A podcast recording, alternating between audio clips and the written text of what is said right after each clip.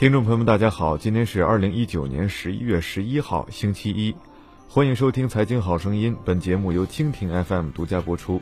喜欢节目的朋友可以点击上方红星进行关注。双十一将至，微博上却因一则占商家小便宜的事炸开了锅。据网友爆料，天猫某水果店因操作失误，原本二十六元四千五百克的脐橙标成四千五百斤。被 B 站 UP 主路人 A 减带领上万粉丝疯狂刷单，一夜之间损失七百多万。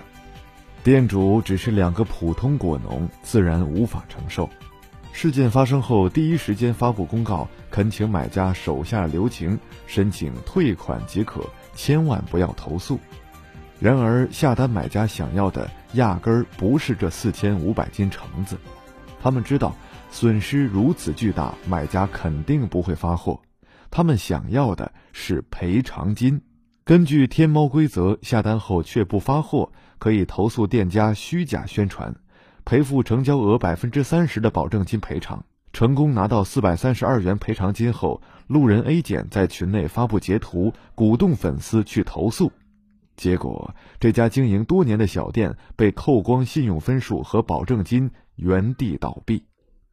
你也许以为这只是个别现象，但其实他们同属一个庞大而隐秘的群体——羊毛党。薅羊毛说白了就是占小便宜，而羊毛党就是一群专门利用互联网商家规则漏洞和优惠占小便宜的人。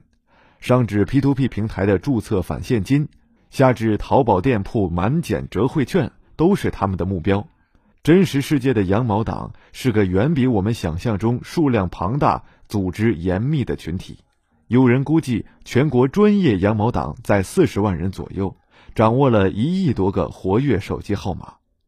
羊毛党的中坚力量是熟练掌握互联网的八零后、九零后，其中不少都是大学生、家庭主妇，主要分布在沿海大城市。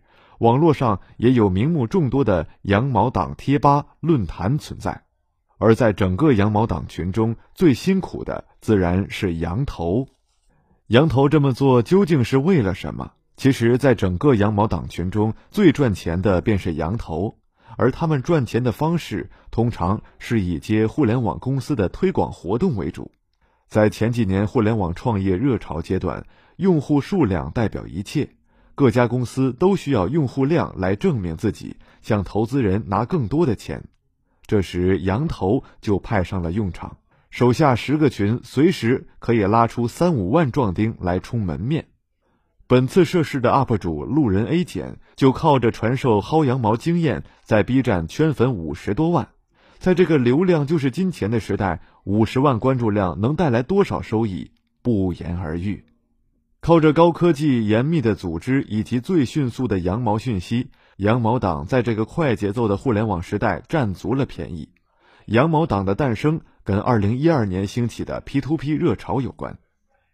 刚成立的 P2P 公司为了招来用户投资理财，附送各种优惠，注册就能送五十，投资再给你送五十，简直就是白送钱。真正让羊毛党为大众知晓的。是今年初的拼多多薅羊毛事件。二零一九年一月二十号凌晨一点左右，拼多多上一个 bug 被羊毛党发现。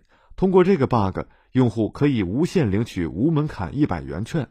一夜之间，无数羊毛党涌入，通过充话费、Q 币之类的形式进行转移。拼多多官方给出的损失数字是几千万元，虽然肉疼，但也不至于伤筋动骨。大公司和羊毛党就像杀毒软件和病毒，羊毛党对付大公司颇有斗天斗地的快乐，所以不少羊毛党有种罗宾汉式侠义精神，觉得自己干的有理有面有准则，只薅大资本家，不动小店一针一线。但是羊毛党中也有极其不上道的，实行三光政策，薅光、扎光、抢光，连小淘宝店也不放过。会出现一些极端案例。这两天被羊毛党薅破产的水果店绝不是孤立。据微博网友爆料，光这个名为“路人 A 减”的 UP 主就已搞破产过很多淘宝店。如果这只是一个平平无奇的孤立，我们大可不必分析原因。但如果它成为群体活动，并且有极端现象出现，背后一定体现着某种相对应的社会思潮和一些板块的变动。前几年，所有人都在说着消费升级，那好像是一个资本狂奔的年代，资本在大规模撒钱，所有人都梦想成为预备中产阶级，为格调愿意付出超越生活水平的溢价。现实总是教育人们最好的老师。最后，消费升级的春梦破了，所有人都开始意识到，五环以外的中国下沉市场消费降级成为共识。